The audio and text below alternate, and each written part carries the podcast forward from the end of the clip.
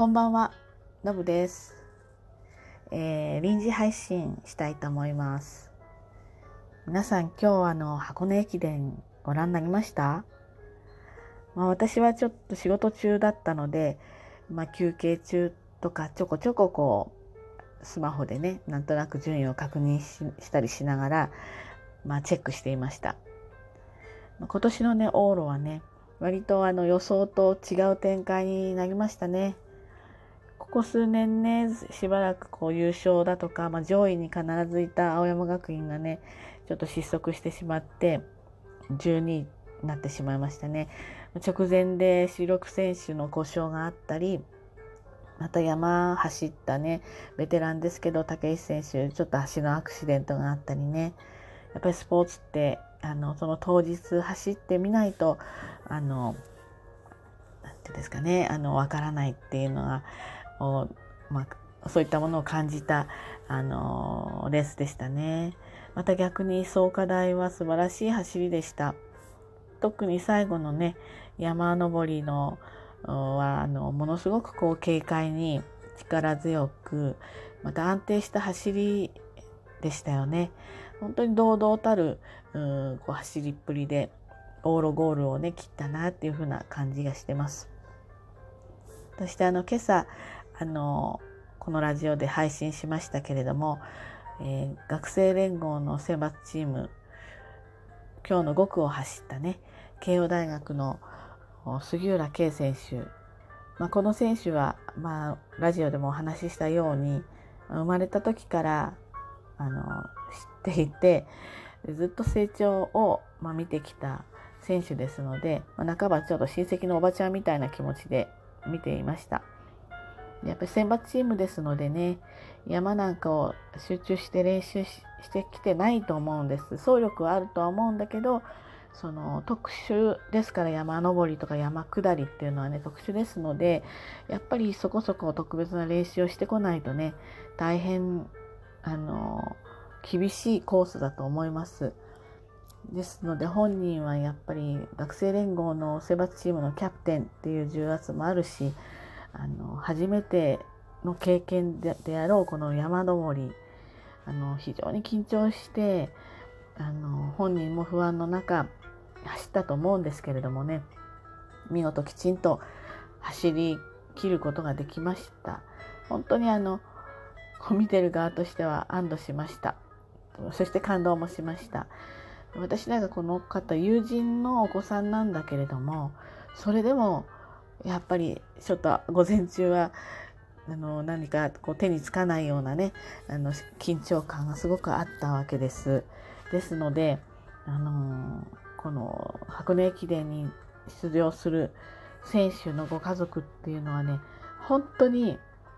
落ち着かない日々をもうずっと過ごしてきたじゃないかなと走ると、まあ、選手として、えー発表されたところからあのその喜びはあったでしょうけれどもあの直前までねやっぱり故障がないかとか当日変更があるんじゃないかとかっていう不安も抱えつつそこに加えて今年はその新型コロナっていう見えない敵がいますからね。あのそうそういったものにかかってしまうんじゃないかとか本当にあのいろんなさまざまな緊張感とか、まあ、不安とかなんでしょ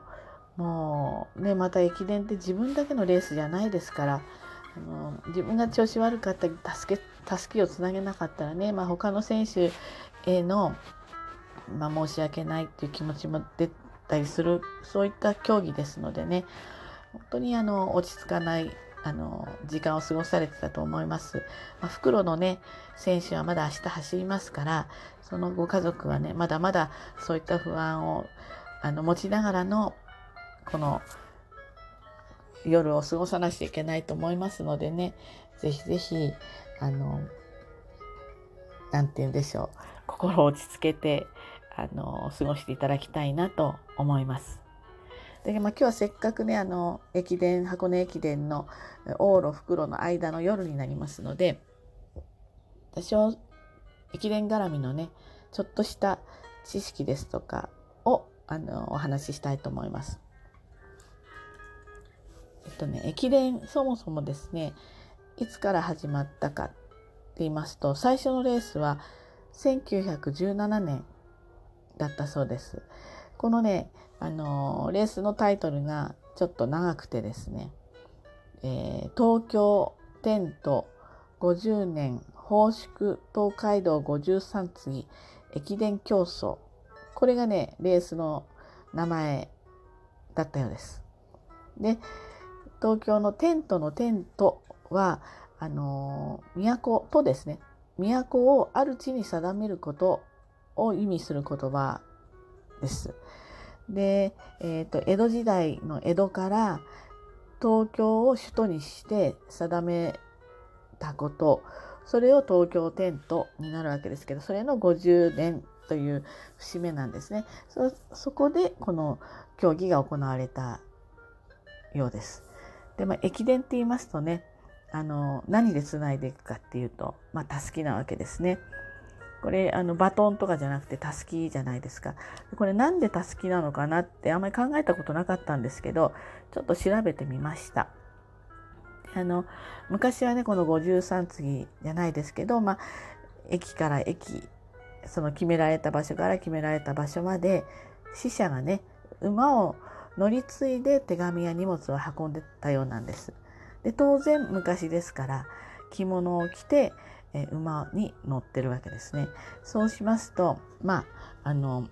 袖とかがね、えー、邪魔になるわけですね。なのでそこでたすきをかけて馬に乗っていた。でこれがどうやらこの、えー、駅伝の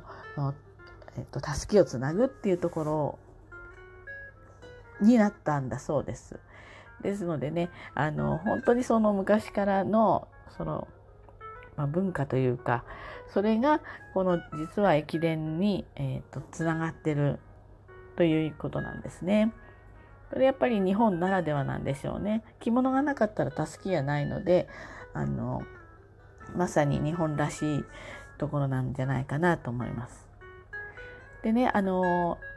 駅伝見てみますと、えっと、たすきをこう外して次の選手に渡すじゃないですか。であれもねどうやらちょっと決まりがあるそうなんですよ。でそれはね中継線あの要するに次の選手につながる中継線手前の 400m ぐらいから外す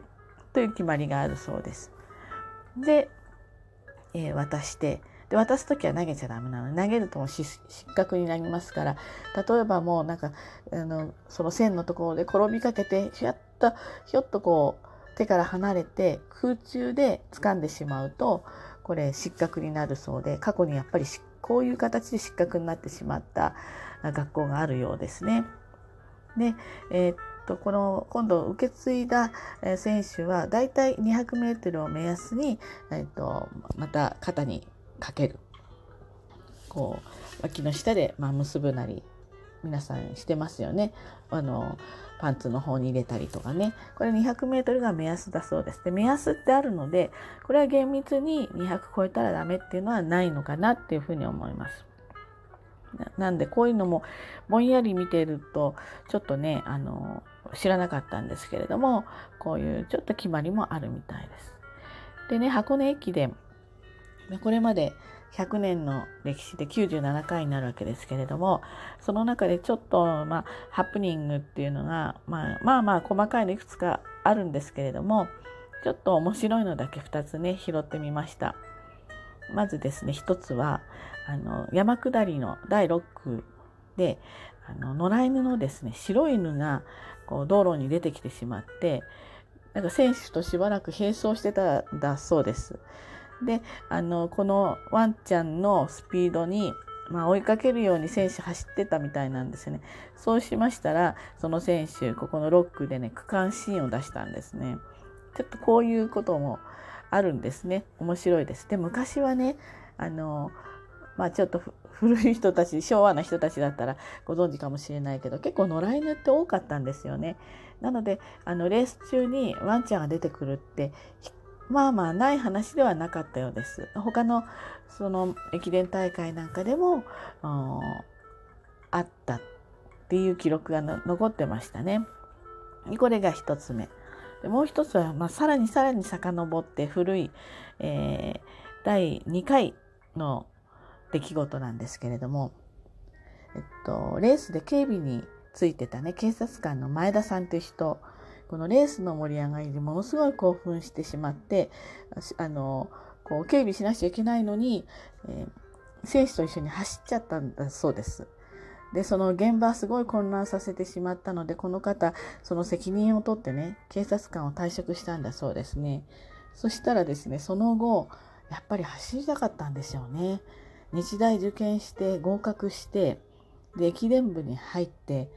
で第3回第4回大会10区でですね走ったんだそうです。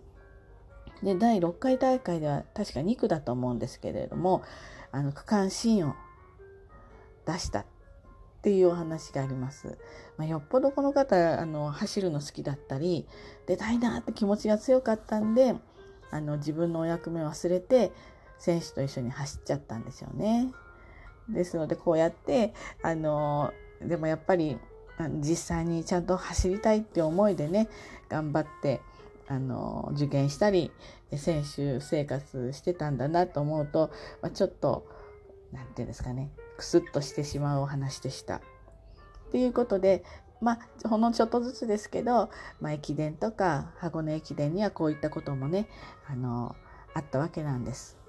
ということで明日はねあの総合優勝決まりますからあの時間のある人はあの朝からあの選手たちの頑張りをね見てあの応援してあげてほしいなって思います。はい、それではね今日もあのゆっくり皆さんあのなさってください。